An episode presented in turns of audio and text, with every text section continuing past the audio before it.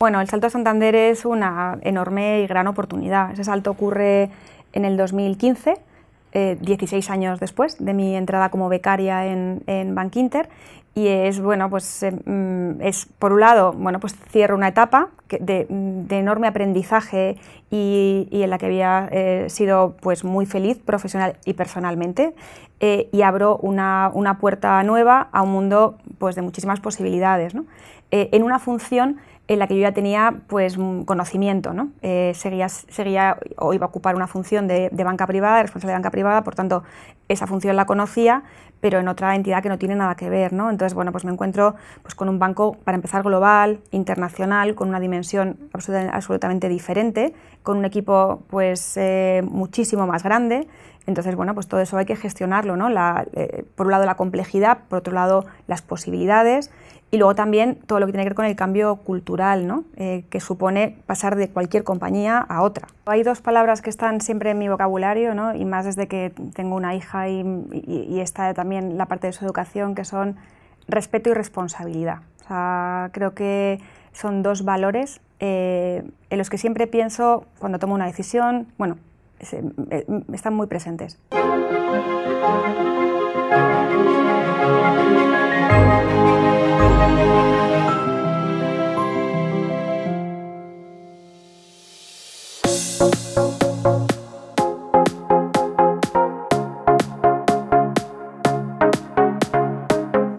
Nuestra invitada de hoy lleva toda su carrera profesional en banca privada, primero en Bankinter y ahora en Santander. Es Adela Martín. Yo no sé si ella lo recuerda, pero hemos coincidido unas cuantas veces. Una en la radio, fue una tertulia hace ya años en la que yo aún estaba despistada y poco o nada sabía de la industria del asesoramiento financiero. En otra ocasión coincidí en un evento, un desayuno justo el Día de la Mujer Trabajadora. Han pasado unos cuantos años, se habló de liderazgo, de formación, de esfuerzo y del poder de las personas.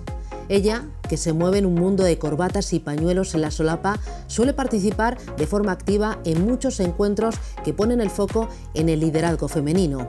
Recientemente la hemos visto en la lista Women to Watch 2021. Estudió en la Complutense, pero la formación ha sido una constante en toda su trayectoria. En el IE, en ESADE, también en el IES, foco puesto en la dirección de personas, pero también en las nuevas tecnologías y tendencias de la industria.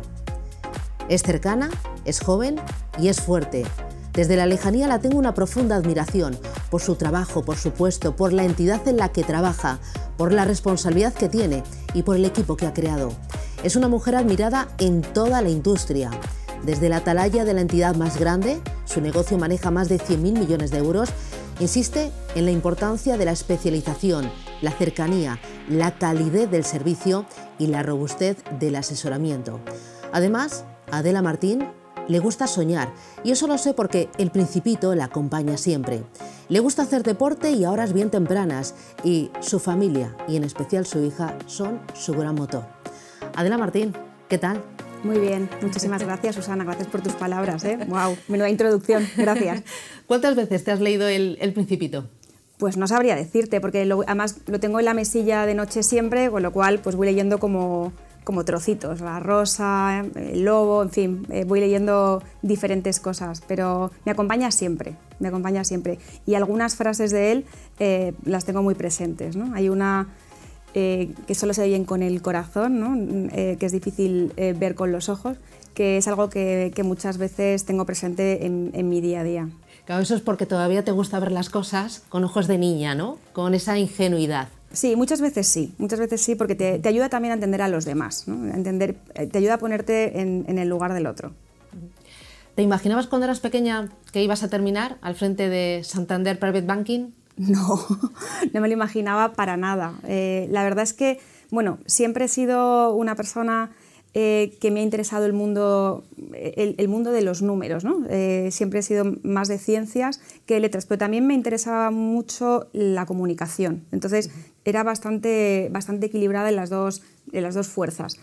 Y de niña, por supuesto, no, pero sí cuando empecé quizá más, más en la adolescencia, sí me interesaba el mundo financiero y el mundo bancario. O sea, sí, sí, sí tenía apetito por algún día trabajar en un banco, ¿no? pero vamos, de una manera absolutamente aspiracional. O sea, nunca sabía que iba a acabar. Y banca privada, por supuesto, no sabía ni lo que significaba. Imagínate, banca privada, ni idea. ¿Y antes, cuando eras más pequeña, qué querías ser de mayor? Eh, porque todas, eh, pues enfermera, maestra, policía, yo quería ser espía. Pues mira, siempre también eso tiene mucho que ver con hacia dónde te llevan pues, tus profesores, tus padres, ¿no? cuando se te dan bien las matemáticas o la física, pues siempre tiendes a pensar en carreras más científicas, ¿no? de ciencias exactas, no tanto de ciencias sociales como al final puede ser lo que acabé estudiando, ¿no? administración y dirección de empresas iba más por ahí, quizá. Aunque mi verdadera vocación, ahora que estamos eh, en Petit Comité, era cantar, ¿eh? O sea, yo hubiera sido cantante. Eh, pero bueno, era una vocación casi de hobby, ¿no? Eh, tampoco canto fenomenal, pero, pero bueno, siempre, siempre lo he hecho, ¿no? De manera, de manera particular, pues cantar en un coro, tal. Y bueno, me, hubiera encantado, ¿no? ser cantante. Desde luego no tenía, no tenía probablemente la capacidad para hacerlo. Y ahora, por ejemplo, ¿qué tipo de música escuchas? Eh, Escucho de todo, me gusta todo, me gusta es la música tranquila, relajada, a veces pongo eh, eh, música de yoga porque practico yoga y música relajada, pop de los 80, eso me gusta mucho, me, me, da mucha, mucha energía, española y no española. Yo soy muy, muy de la época de Mecano, o sea, Mecano es, es muy mi referencia, pero me gusta Queen, me gustan los Beatles, mm, me gusta todo. ¿Y te pones la música en el coche, en casa, cuando sales a andar, a hacer deporte? Me pongo la, música más en, casa, en el coche voy escuchando la radio, sí que escucho, eh, bueno, también tengo que estar muy al cabo de la calle de la información y, para mí la radio es una fuente de información importante. Sobre todo, no, cuando, cuando corro también eh, escucho, escucho bastantes podcasts, o sea, eh, me interesan temas muy variados, por supuesto temas financieros, pero nutrición, moda, entonces me, me, me, entretiene más porque tiendo a cantar cuando, cuando escucho música, entonces si corres y cantas, mal, acabas mal. Hmm. Dices que estudiaste en la Complutense, ADE, eh, y de ahí empiezas eh, pronto a trabajar, saltas directamente a Bankinter. ¿Cómo fueron esos primeros pasos en el mundo profesional? Pues fueron directos, porque empecé como becaria. Eh, mi primer trabajo fue, fue en Bankinter y fue a través de una beca, creo por un cartel que vi en la propia universidad. Entonces, antes de terminar la carrera, un poquito antes, empecé a trabajar en mayo del 99, terminé la carrera finales del 2000, o sea que en el último año, eh, ya casi está terminando el, penúltimo año, pero el último año lo compatibilicé, mi último curso de carrera, con, mi primer año como becaria trabajando en, banca. ¿Y qué recuerdas de aquellos inicios? Bueno, recuerdo muchísimo, creo que no, que no olvidaré nunca el, primer día de trabajo, ¿no? yendo, yendo en, el coche a, trabajar, esa sensación verdaderamente de, vacío, ¿no? De, no tengo, no sé nada, o sea, qué me voy a encontrar, bueno, pues el miedo a lo desconocido, ¿no? Vengo de un entorno muy controlado, la educación, donde me muevo muy bien, los exámenes, los, apuntes y de repente me enfrento pues, con el mercado laboral. ¿no? O sea, tengo mucho, me recuerdo perfectamente las sensaciones, que es lo que acabas siempre recordando, de ese camino hacia, hacia la, oficina, ese primer camino hacia la oficina. Y cuando entras en Bank Inter, primero como becaria, luego estás ahí unos cuantos años, enseguida eh, entras en la división de banca privada del asesoramiento financiero.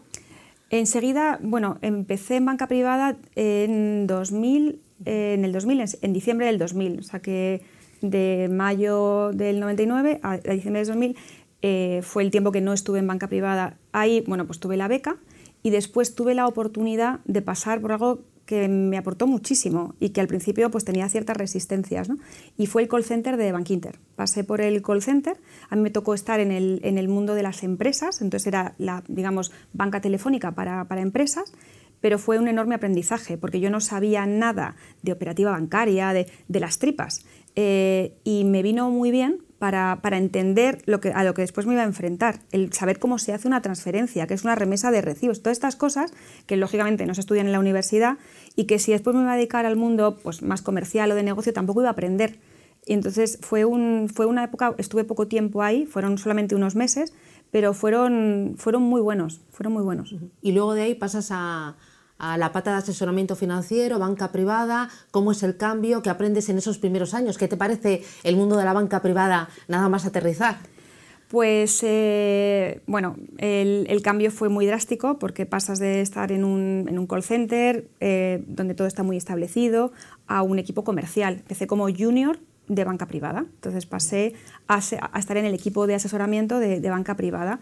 Entonces, ¿cómo fueron los primeros meses? Pues los primeros meses fueron muy, muy complicados porque al final, eh, bueno, pues eres muy, muy junior, tienes la formación académica, muy académica de la universidad, pero no tienes la preparación eh, necesaria para asesorar a los clientes que son más sofisticados, que, ellos mismos tienen una formación técnica muy importante, que son grandes ejecutivos, grandes empresarios, con poco tiempo, que generalmente les gusta ver una persona senior delante porque tienes que generar confianza. Entonces tienes que romper muchas barreras para ganar esa confianza, primero en ti misma, que quizás sea la más difícil, y luego también eh, proyectar esa confianza para que los clientes confíen en ti. Entonces, bueno, pues fue una etapa eh, en la que bueno, yo misma notaba que, estaba muy verde, que necesitaba pues, mucho rodaje. Ahí también antes, eh, hablábamos de formación, ahí también, pues, bueno, yo misma empecé a hacer un programa de formación que había en su momento en, el Instituto de Opciones y Futuros, que era un curso de banca privada. Yo creo que busqué cursos de banca privada eh, y viese y, y, me vino muy bien porque eran unos meses, pero era como un poco por capítulos y me dio bastante mm, confianza como para, como para seguir. ¿no? Lo de la confianza es importante, pero tú, a ti se te ve una mujer segura. Bueno, segura, segura y no. O sea, eh, intento cuando tengo momentos de inseguridad saber dónde están, por qué y si a veces son infundados y a veces son fundados. Entonces, cuando son infundados, pues hoy hay que reforzarse y cuando son fundados, pues lo que hay que hacer es ponerse las pilas, trabajarlos y formarte o, pedir ayuda o lo que necesites en cada momento. ¿no? Entonces, bueno, el, tema de la seguridad, eh, a ver, está claro lo que, lo que tienes que hacer es estar preparada. Eh, para, para, todo y, prepararte bien. Y luego la seguridad también hay que trabajarla eh, mucho. Luego, a los pocos años das el salto a Santander. ¿Cómo es es el salto y qué te encuentras, qué diferencias, qué eh, similitudes, qué te aporta. Bueno, el salto a Santander es una enorme y gran oportunidad. Ese salto ocurre en el 2015, 16 años después de mi entrada como becaria en, en Bank Inter y es bueno pues mm, es por un lado bueno pues cierro una etapa de, enorme aprendizaje y, en la que había sido pues muy feliz profesional y personalmente eh, y abro una, una, puerta nueva a un mundo pues, de muchísimas posibilidades, ¿no? Eh, en una función en la que yo ya tenía pues, conocimiento. ¿no? Eh, seguía, seguía, o iba a ocupar una función de, de, banca privada, responsable de banca privada, por tanto, esa función la conocía, pero en otra entidad que no tiene nada que ver. ¿no? Entonces, bueno, pues me encuentro pues, con un banco, para empezar, global, internacional, con una dimensión absolutamente diferente, con un equipo pues, muchísimo más grande, entonces, bueno, pues todo eso hay que gestionarlo, ¿no? Eh, por un lado la complejidad, por otro lado las posibilidades y luego también todo lo que tiene que ver con el cambio cultural, ¿no? Eh, que supone pasar de cualquier compañía a otra. ¿Te dio vértigo en algún momento o en algún momento pensaste hasta aquí? Sí, claro, por supuesto. O sea, yo creo que es normal cuando haces un, proceso de cambio, eh, lo has medido muy bien, sabes que quieres ir y estás absolutamente feliz por haberlo hecho, pero cuando has tomado la decisión, como has renunciado a algo, siempre una decisión es renunciar a algo, pues eh, estás planteándote durante un, tiempo, ¿habré hecho bien o no habré hecho bien? ¿no? Sobre todo en los momentos más difíciles, que al principio hay muchos momentos muy difíciles, ¿no? pero cada vez que tenía momentos de duda y reflexionaba, mm, me reafirmaba en, que era la decisión correcta y que estaba en el sitio donde quería estar. ¿no? Y bueno, y, aquí sigo después de seis años, o sea que creo que, creo que en ese momento hice lo correcto. Bueno, en todos estos años, en esta larga trayectoria, la verdad es que han pasado muchas cosas. Eh, desde MIFID 1, MIFID 2, eh, la gran crisis financiera, la de 2008, que eh, duró bastante, y ahora tenemos la crisis del COVID. por el lado de la regulación, porque yo te he escuchado muchas veces insistir en la importancia de la transparencia, del explicarle todo bien al cliente, que el cliente sepa que se enfrenta, que conozca también los costes. ¿Qué nos ha aportado la regulación al cliente y también a vosotros? Bueno, yo creo que eh, concretamente MIFID II, ¿no? que quizá es el cambio regulatorio más importante que afecta al mundo de banca privada y a los servicios de inversión, ha traído dos cosas que son muy importantes. Por un lado, eh, eso, la gestión de la transparencia y por otro lado la gestión de los conflictos de interés. Eh, y nos ha permitido también dar un paso del asesoramiento no explícito al asesoramiento explícito. En, España no era nada habitual eh, que hubiera un servicio de asesoramiento eh, formal como tal, ¿no? asesoramiento no puntual, sino continuado y comprometerte y, que haya un contrato detrás de esto. ¿no? Y eso también ha hecho que sea mucho más transparente el pricing y la forma en la que bueno, un cliente te remunera porque ve valor en ese asesoramiento. Entonces, eh, ha cambiado la forma de relacionarnos con los, con los clientes y eso en una industria en la que eh, el servicio es lo más importante, es de personas a personas, es fundamental, es básico. O sea que, bueno, pues a todos los cambios regulatorios nos incomodan, pero eh, yo creo que, y siempre lo, decimos, y al menos yo se lo digo a mi equipo, es muy importante no ir a la norma, sino al espíritu de la norma. ¿Para, qué estamos haciendo esto? Y ya que lo, hacemos, vamos a hacerlo muy bien y que, y que, el cliente vea el valor de todo esto. ¿no?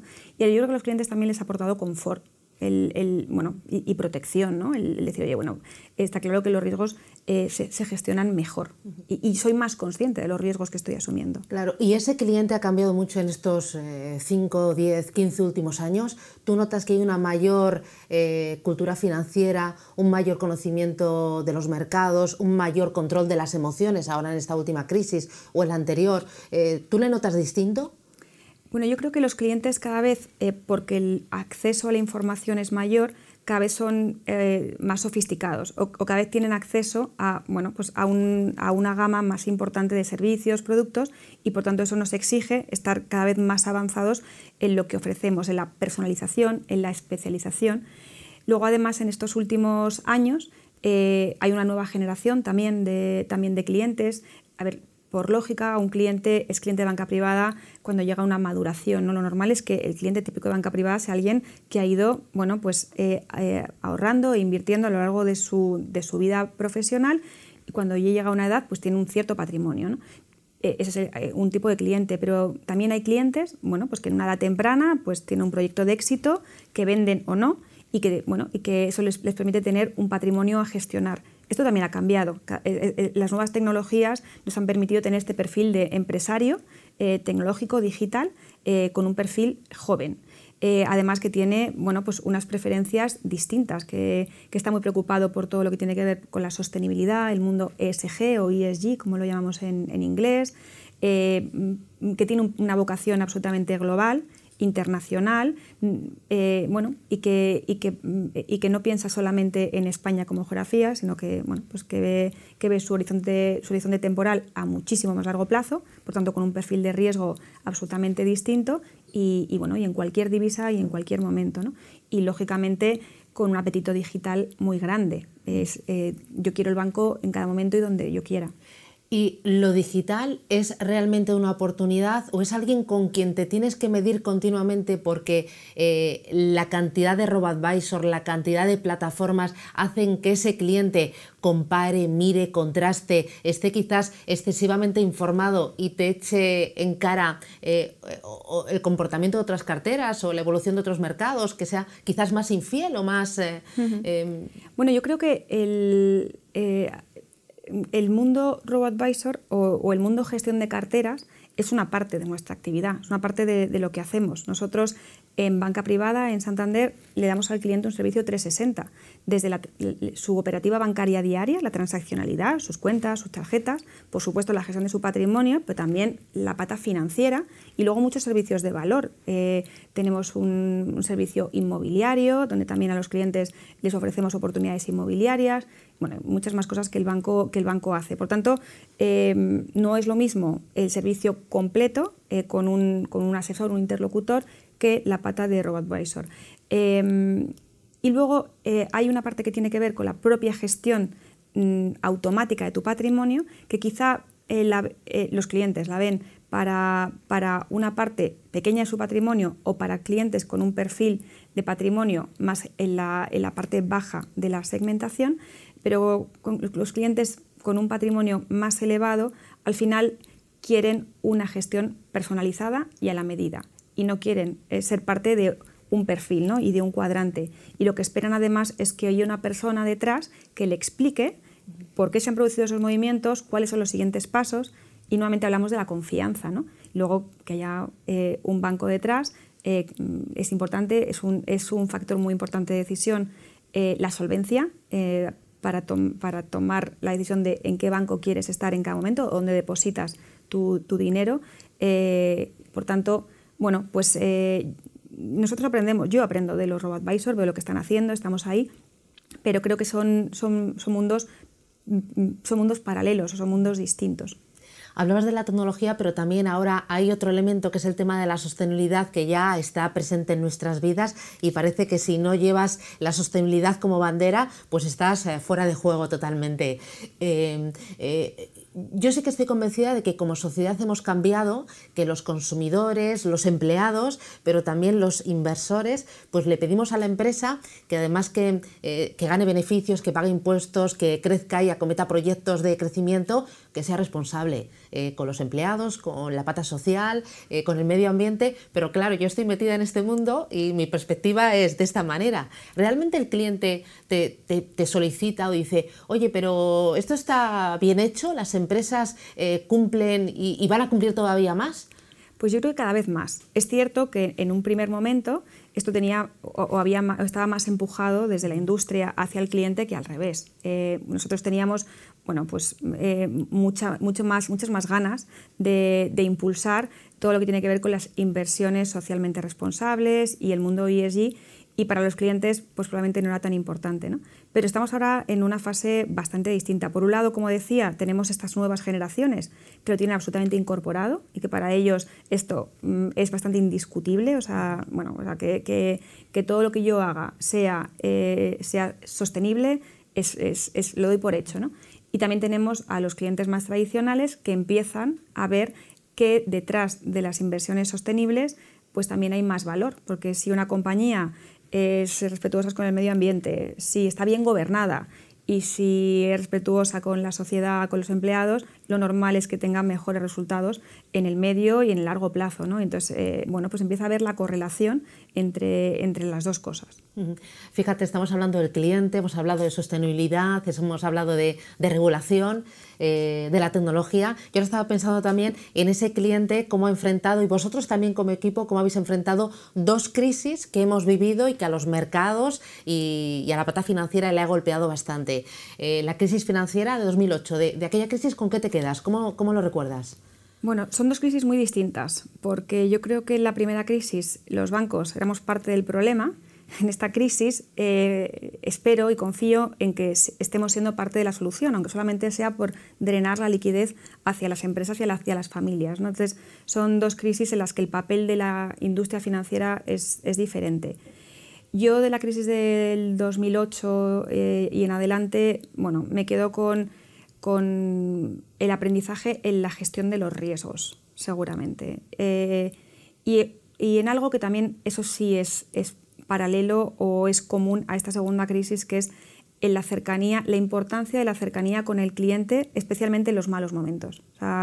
Eh, con un cliente tienes que ser muy proactivo, especialmente en las malas noticias. No te tiene que llamar él para preguntarte. Cuando hay una mala noticia, eh, tienes que coger el teléfono y llamarle tú rápidamente y darle una explicación para que bueno, pues quede tranquilo eh, que la circunstancia es la que es, pero tú estás muy pendiente de él, de su patrimonio y de él como persona, incluso de su salud, ¿no? en esta segunda crisis.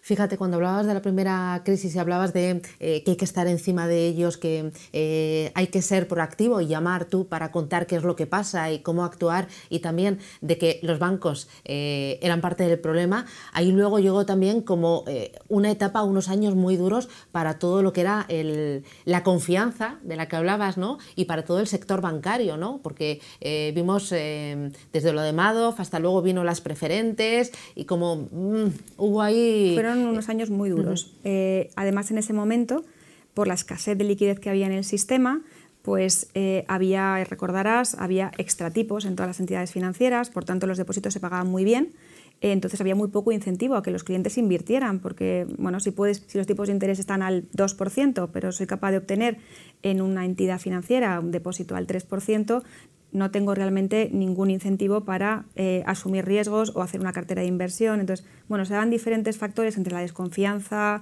los riesgos de liquidez, etcétera, y además, bueno, esa competencia con el activo, iba a decir libre de riesgo, ¿no? Bueno, el activo probablemente más conservador, un depósito o una inversión, a, una inversión segura, pues era complicado ejercer esta función de asesoramiento en inversiones a clientes. Eh, esto afortunadamente pues, bueno, fue cambiando, nos fuimos también ganando la confianza de los, de los clientes y bueno, yo creo que a partir del año 2013 empezamos a ver que, bueno, pues que los depósitos empezaban a tener una remuneración normal, eh, adecuada a los tipos de interés del momento y por tanto que, eh, bueno, pues que podíamos asesorar a los clientes en inversiones pues más en renta variable, renta fija, en los activos que tienen que ver más con las carteras de gestión y menos con esos activos de liquidez, entre comillas. Y comparándolo con la situación actual, que llevamos unos cuantos años con tipos de interés muy bajos o tipos de interés en negativo, es difícil transmitirle, supongo que ahora no, pero quizás hace un par de años sí, eh, el que hay que asumir riesgo, aunque hay que alargar los plazos para, para mermar eh, ese riesgo, porque eh, das el paso a ser inversor y, apuestas por eh, activos de riesgo o pierdes la batalla contra la inflación. Hay que asumir riesgo, sí, o sí. El entorno ha cambiado y los tipos de interés en negativo llevan mucho tiempo y vete tú a saber. Sí, ha sido, ha sido difícil y sigue siendo difícil. Y además no es eh, todo o nada, es un proceso. Normal, lo normal que ocurre es que, bueno, para inversores muy, muy conservadores, que una de sus condiciones en el pasado era eh, dime qué me puedes ofrecer, pero quiero asumir riesgo de mercados cero, eh, bueno, pues eh, lógicamente no cambian ese perfil del día a la noche, ¿no? pero hay que acompañarles en el proceso. Sobre todo ellos tienen que estar cómodos con el rango de riesgo en el que están y hay que hacerlo de una manera pausada y por supuesto a su ritmo. Entonces hay mm, inversores muchos de ellos que han ido bueno, pues pasando de no invierto nada a invierto un poco, pruebo, voy incrementando mi inversión y así, ¿no? Y ese proceso continúa, porque, bueno, pues eh, eh, alguien que ha ganado su dinero, eh, pues, bueno, pues a lo largo de los años le cuesta mucho asumir que hay una potencial pérdida, que por supuesto la posibilidad de, beneficio es mayor, pero que puntualmente pues puede haber riesgo de, riesgo de principal, ¿no? Y esto, pues hay que hacer esa labor también de, prueba con ellos, ¿no? para que se vayan sintiendo cómodos en, ese, en esa inversión. Hay que reportarles muy de cerca, eh, hay que ver que si en un momento dado están incómodos, pues hay que rebajar exposición, pero también hay que saber que hay momentos de caída y darles confort para no vender en el peor momento. Es una labor de acompañamiento. Y en ese acompañamiento ahora estáis insistiendo también eh, ante esos tipos de interés cada vez más bajos eh, y que se prolongan en el tiempo eh, por la inversión en activos no líquidos, en el private equity, eso porque hasta ahora entiendo que las grandes carteras ya era algo habitual, pero empieza a ser también algo estructural en las carteras no tan grandes. Sí, yo creo que aquí hay dos cosas. Por un lado, esta segunda crisis nos ha demostrado que en momentos mm, malos, de pánico, ¿no? pues como febrero del, 2020, ¿no? que hubo una caída muy pronunciada, eh, la gestión discrecional funciona muy bien, porque en ese momento tú has puesto tu dinero en manos profesionales. Eh, has dicho, oye, mi perfil de riesgo es este y pongo mi dinero, y en ese momento alguien que está mirando los mercados muy de cerca, que está viendo, toma una decisión con frialdad y con conocimiento y con perspectiva. ¿no? Y si la tienes que tomar tú, probablemente eh, pues la tomes con un criterio bastante más emocional. No digas, mira, véndelo todo, que no soporto este, esta presión. Y hemos visto qué ocurrió con las, o qué ha ocurrido con las carteras de gestión discrecional ante, ante ese momento de bajada tan, tan drástica y, con la, y, también el resultado de las que no estaban ahí. Entonces, eh, ahí, eh, eh, ahí, hemos tenido un aprendizaje, yo creo que los clientes también, y eso nos ha ayudado también a potenciar más la gestión discrecional. Eso por la parte, digamos, del mayor volumen de una cartera. Y luego el segundo aprendizaje tiene que ver con lo que comenta Susana y es eh, hay que buscar activos em, que le den más rentabilidad a la cartera para aquel dinero que puedas eh, invertir a mucho más largo plazo, porque es un dinero ilíquido. Y es una parte pequeña de la inversión, que puede ser un 5 o un 10%, y hablamos de eh, private equity o inversiones incluso a veces en real estate, aunque sea a través de vehículos y otras eh, fuentes de gestión alternativa que también están creciendo muchísimo, pero sabiendo que es una parte pequeña de la inversión porque es ilíquida. Y por tanto tienes que saber bueno, pues que puede haber un momento en el que no la tienes que vender, por tanto preservar a largo plazo. Eh, es una de las vías que está abriendo el COVID-19 o esta crisis pandémica. Hablabas de esa relación y esa cercanía con el cliente. Eh, ¿Cómo ha sido eh, en este último año también tu relación con el equipo? Yo sé que eres muy de personas, de estar muy en contacto, que estás encima de todos. me dicen que aunque estés hasta arriba de trabajo, siempre se encuentras un hueco si alguien tiene que consultarte algo o, comentarte cualquier cosa, que estás ahí muy encima, que, que eres muy buena mentora.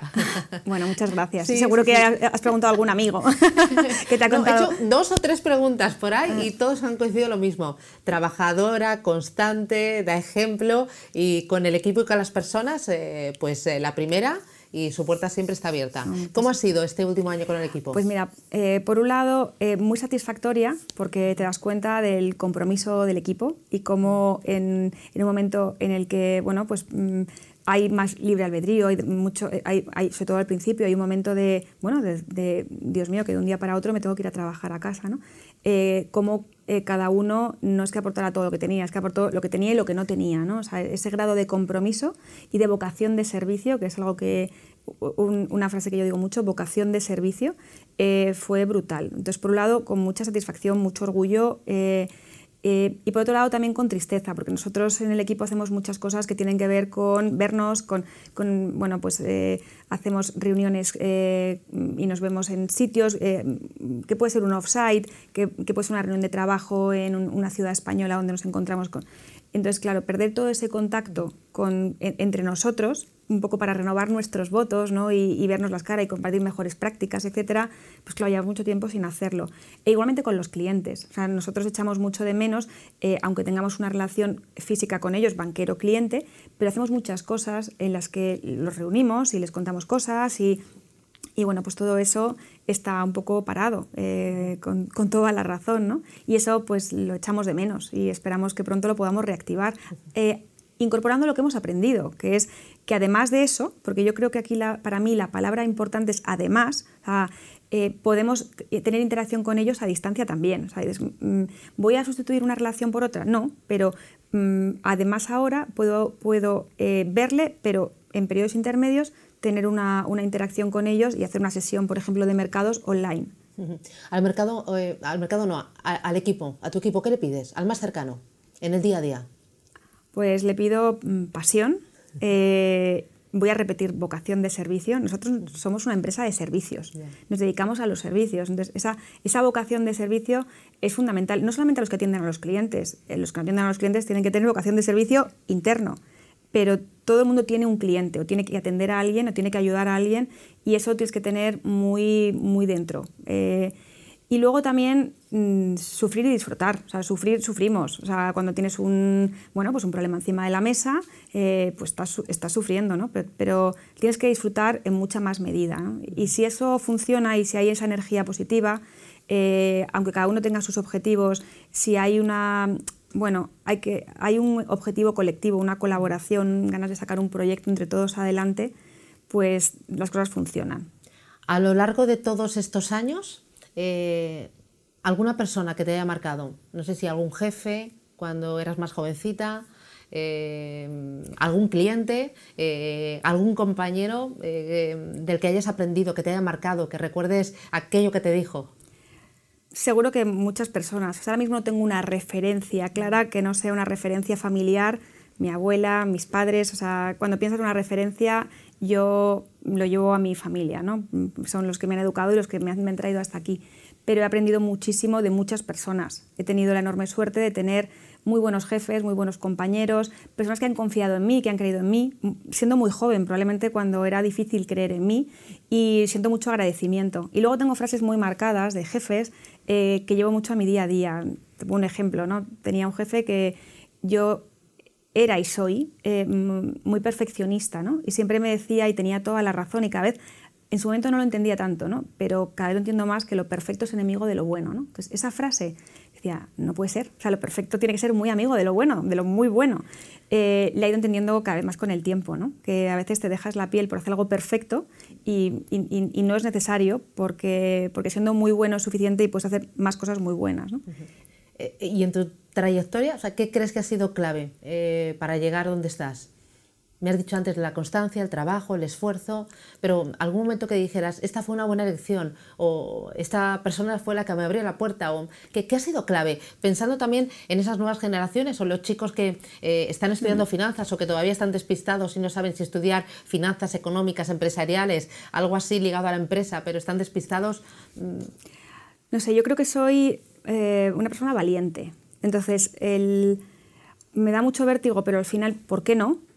¿Por qué no? Eh, y, si, y ante el sí, el no suele ser el sí. O sea, eh, luego ya mm, empiezo a, agobiarme, a sufrir, a, pensar, pero, pero la valentía, el decir, oye, si han confiado, mm, antes te lo decía, ¿no? Cuando alguien te ofrece un proyecto y lo ve para ti y tú dices, mm, se me quedará grande, ¿no? si él lo ve, si me ve y, y, seguro que lo ha pensado bien y es una persona inteligente, bueno, pues ¿por qué no? no? Entonces yo creo que el, la valentía, ¿no? Pues estar en banca privada, que es un, era un, sector pues, quizá muy masculino y eh, ¿por qué no? Pues me ofrecieron ser responsable de banca privada eh, y, así lo decidió el banco en su momento, pues, pues venga, adelante y, seguir adelante. A ver, todo lo demás son muchas cosas, no es una única cosa, pues sí, la constancia, el trabajo, quizá la capacidad organizativa, eh, la formación, el equipo del que me he rodeado, estas cosas no se hacen nunca solo, todo lo contrario pero quizá la valentía pues sea algo que, que, sí que me ha llevado hasta aquí. Claro, ahora que dices eh, un mundo muy masculino, eh, ¿lo de ser mujer tú crees que te ha ayudado o te ha podido frenar en algún momento?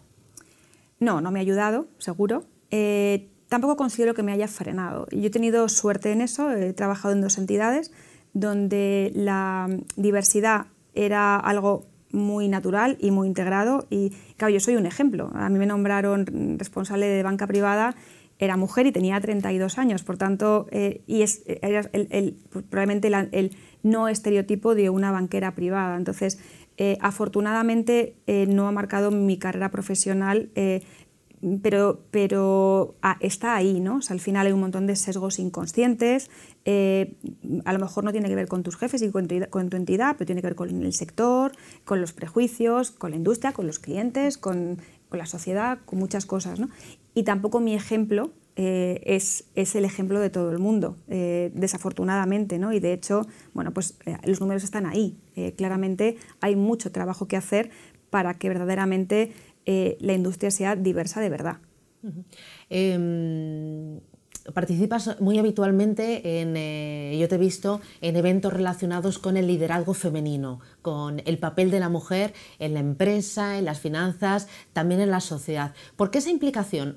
¿Crees que todavía no, nos queda tramo? Em, ¿Crees que queda mucho que aportar? Porque yo te veo realmente volcada, que te gusta, que lo disfrutas y que lo empujas. Sí, porque lo creo necesario, porque eh, también he ido cambiando mi posición a lo largo de los años. ¿no? al principio pensaba que de esto no era necesario hablar, que lo que hay que hacer era hacer, ¿no? y que no era necesario hablar y que llegaría de una manera rápida y natural. Y te das cuenta que no, que claro que hay que hablarlo, que, que tú, lo hayas, que tú estés ahí no quiere decir pues que, todo el mundo tenga la posibilidad y que todas las empresas tengan el mismo compromiso por la diversidad, eh, porque veo que mi hija de 8 años, eh, si seguimos así, pues seguirá teniendo que hablar de esto y lo que me gustaría es que esto estuviera más que superado en, eh, en las siguientes generaciones. Y bueno, también porque me parece que es justo que bueno, pues todo lo que me han dado a mí también pues pueda dárselo a otros. ¿no? Y si puedo ayudar a que haya otras mujeres eh, bueno, pues que, puedan progresar y que, y que, puedan llegar a puestos directivos y les puedo contar mi experiencia, pues, pues os lo hago más que encantada. En, en tu equipo, por ejemplo, eh, ¿cuántas, ¿cuántos hombres y cuántas mujeres? ¿Cómo es la balanza? Pues el equipo está muy, muy equilibrado, el equipo completo es 50%, más o menos 50, 50 y pico, 49 y pico, es, está muy equilibrado entre hombres y mujeres en general, eh, pero todavía nos sigue costando en los puestos más directivos tener equilibrado los puestos entre hombres y mujeres. Cuando digo directivos me refiero a directores de oficina, por ejemplo. En mi equipo directo eh, pues mis reportes directos, que son siete personas, es 50% contándome a mí. Eh, pero todavía tenemos mucho trabajo que hacer, eh, porque, bueno, pues porque esto, tiene una historia y tiene un decalaje. Entonces, si quieres tener buenas directoras, tienes que tener buenas jefas de equipo, tienes que tener cantera, y eso tiene que. Y, lo que tenemos que hacer es ir acelerándolo cada vez más. ¿no? La es que en banca privada hace años que lo trabajamos. Eh, tenemos un, buen ratio de directoras comerciales, que es el puesto directivo más importante en la red, y tenemos un buen ratio eh, también en, en, servicios centrales. ¿no? Y tenemos que, bueno, pues que mejorar allá donde no. Eh, hablas de la familia, has hablado de tu hija. ¿Tu hija qué quiere, qué quiere ser de mayor? ¿Qué te dice? Bueno, cada día una cosa. Está, está en una fase que bueno, está todo el día experimentando. O sea, eh, pues que hay que vigilarla bastante, entonces está todo el día mezclando cosas. Entonces yo la, veo bastante química, pero luego nos pregunta mucho por, por el tema de a, qué te dedicas, ¿no? que es, difícil de explicar a qué me dedico para a un niño. ¿no? Entonces eh, le interesa mucho ¿no? y, eh, lógicamente yo vivo con mucha pasión mi trabajo eh, y ella, bueno, pues ella lo vive, ella vive, ella vive Santander y vive banca privada. O sea, ella seguro que le preguntas y tiene una frase de qué es la banca privada, ¿no? cosa que yo con ocho años ni de lejos. ¿no? No sé a qué se va a dedicar. Eh, ahora mismo ya lo veo muy en, muy en los experimentos. ¿Y tú cuando le explicas a qué te dedicas, eh, qué le dices? Eh, pues yo le digo que, le, que, me dedico a cuidar el dinero de las personas. entonces ella, claro, ella se imagina el dinero físico, ¿no? Entonces, pero bueno, ella ya tiene su cuenta corriente en el banco y lo ve en la app claro, cuando le quité el dinero, le quité, porque ya considero que eso lo había quitado, y ya no lo veía, dije, no, no, pero tú tranquila, que tú tienes tu cuenta, además como las cuentas se pueden nombrar, pues se llama Adela, que ella se llama como yo, entonces ve que tiene ahí su dinero, eh, bueno, entonces ella sabe que, que, en un banco te dedicas a, a, cuidar el dinero de algunas personas y también a darle dinero a otros para que se puedan comprar su casa y que, y bueno, y que en eso estamos, ¿no? Y va aprendiendo. Yo, eh, que también eh, tengo hijos, eh, en casa hablamos muy habitualmente del dinero, no es tabú el dinero, y hablamos de lo que cuestan las cosas, de lo que entra en casa, de lo que sale, en qué sale, oye, la mayoría va a colegios, también hay que guardar por los por si acasos, pero más o menos sí que sí que lo saben. Hablamos también mucho de impuestos y yo creo que es muy importante en la familia eh, el normalizarlo, eh, que vean la cuenta y decir, mira lo que hay, o si yo a la mayor, ahora que eh, la he mandado fuera a estudiar, le enseñé la factura. Digo, mira, Sí, sí. Y esto cuesta mucho. Sí, yo creo que... lo mira y como lo tienen como con más respeto. Totalmente. O sea, yo creo que la, la cultura financiera es algo que tú tienes que ir. Hay una parte que tiene que ver con tu autoformación y con la educación que te dan en casa, ¿no? De, oye, ¿qué es el ahorro? ¿Qué es el gasto? Eh, bueno, al final, que, si gastas más de lo que ingresas tienes un problema y esto eh, se aprende muy fácil si lo aprendes desde, desde pequeño. Entonces, en, mi casa hablamos de esto con, con mucha naturalidad y también qué, tipo de monedas hay, que es una tarjeta, claro, ella, eh, los niños ahora no ven dinero físico, o sea, los niños ahora ven tarjetas, entonces no entienden que eso se gasta, ¿no? Dicen, esto, esto es un pozo sin fondo, ¿no? No, no lo es, ¿sabes? Entonces, el, el que ella maneje e-, ella, no sé, cuando, cuando, tenga, cuando sea mayor de edad, no sé dónde estará el dinero físico, pero, pero la, tendencia, desde luego, es a que cada vez menos. Por tanto, tiene que saber eh, que el dinero está depositado en una entidad y qué significa eso por supuesto con su, con su nivel, ¿no? con ocho años. Oye, ahora que has hablado del futuro y del dinero físico, y ¿tú cómo ves todo esto de, las criptomonedas, esta ola que nos está llegando? Bueno, yo creo que aquí tenemos todavía bastante recorrido, ¿no? hay, que, hay que ver hacia dónde, hacia dónde va eso el tema de la regulación, eh, cómo, bueno, cómo haces después eso, eso líquido, etcétera, etcétera. ¿no? Nosotros de momento en el banco no asesoramos sobre, sobre criptomonedas y bueno, pues tenemos equipos que están trabajando sobre ello ¿no? para ver un poco la evolución, también eh, la criptomoneda como activo de inversión. Estamos trabajando en eso, ¿no? pero bueno, yo creo que, que tenemos, tenemos un mundo abierto que todavía tiene bastante o mucho recorrido. Las tres últimas preguntas con CAM Investment y con Schroeder. ¿Preparada, Adela? ¿Cómo ves el futuro de la industria del asesoramiento financiero en 3-5 años? Bueno, yo creo que el mundo del asesoramiento, especialmente en banca privada, eh, irá cada vez más dirigido al asesoramiento continuado, es decir, ese tránsito que hemos hecho eh, desde el punto de inflexión MIFID II, de asesoramiento implícito a asesoramiento explícito. Eh, y además en un formato híbrido, es decir, estoy segura o estoy bastante convencida que cada vez tendremos eh, reuniones con los clientes físicas para todas esas, esas, partes de la relación más sofisticada, más técnica, pero que será eh, que también las compatibilizaremos con reuniones online para las reuniones que tengan que ver más con el puro seguimiento, reporting y que eso nos permitirá tener más interacciones con los clientes. Si antes veíamos a un cliente pues tres, cinco o seis veces al año en función de su perfil de riesgo. Ahora podremos verle físicamente esas mismas veces, pero además habrá momentos intermedios en los que puedas mantener con él un Teams, un Zoom, una videoconferencia para tener más contacto. Y eso será muy bueno porque el cliente estará más informado, le sentiremos más cerca y ayudará a generar esto de lo que hablamos tanto que es la confianza. ¿no? Un lema que siempre te acompañe bueno, no sé si es un lema, ¿no? pero hay dos palabras que están siempre en mi vocabulario, ¿no? y más desde que tengo una hija y, está también la parte de su educación, que son respeto y responsabilidad. creo que son dos valores eh, en los que siempre pienso cuando tomo una decisión, bueno, eh, están muy presentes. ¿Y qué le dirías a los jóvenes que están estudiando o que piensan en estudiar algo relacionado con eh, las finanzas, con la economía? Eh, un consejo. Bueno, lo primero que adelante, o sea, que es una gran y buenísima decisión, eh, que necesitamos tener muy buenos profesionales de finanzas en España y que eso nos va a enriquecer como país. Luego es muy importante que les, que les guste, en finanzas y en todo. O sea, es muy importante que el trabajo que hagas te guste, que lo vivas con pasión eh, son momentos en los que mm, vas a tener que formarte permanentemente, por tanto el primer paso es la universidad eh, y luego, pues por supuesto, vas a tener que seguir reciclándote y, actualizándote. Eh, fíjate, desde que yo empecé en los años 99, que Internet estaba casi empezando y ahora prácticamente lo hacemos todo en digital y, ha pasado muy poquito tiempo y, lo que está por llegar.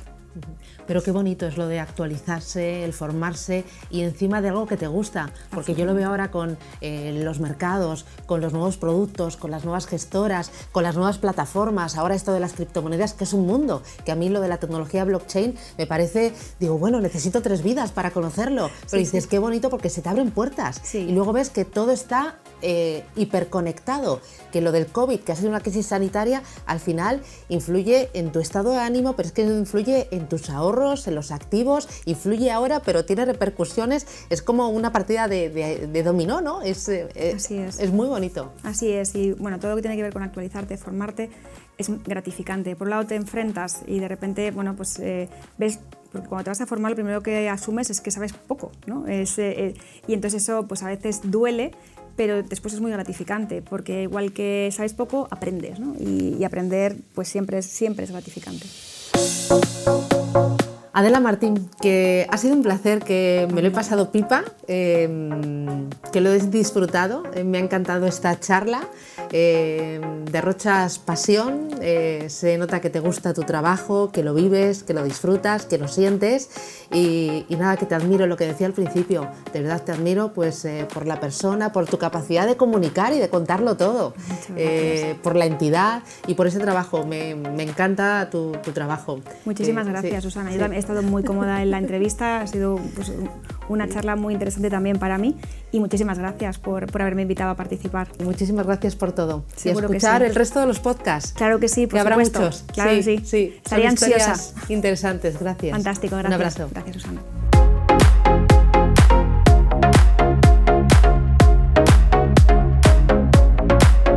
Si te ha gustado, compártelo. Soy Susana Criado y acabas de escuchar un nuevo episodio de la serie All in the Game, un podcast realizado gracias al apoyo de GAM Investment y de Schroeder unas gestoras plenamente comprometidas con la educación financiera y que apuestan al máximo por canales como este para acercar la industria a todos los públicos. Dos gestoras comprometidas con la sostenibilidad y la formación y por ello estoy orgullosa de que sean mis compañeros en este viaje, All in the Game.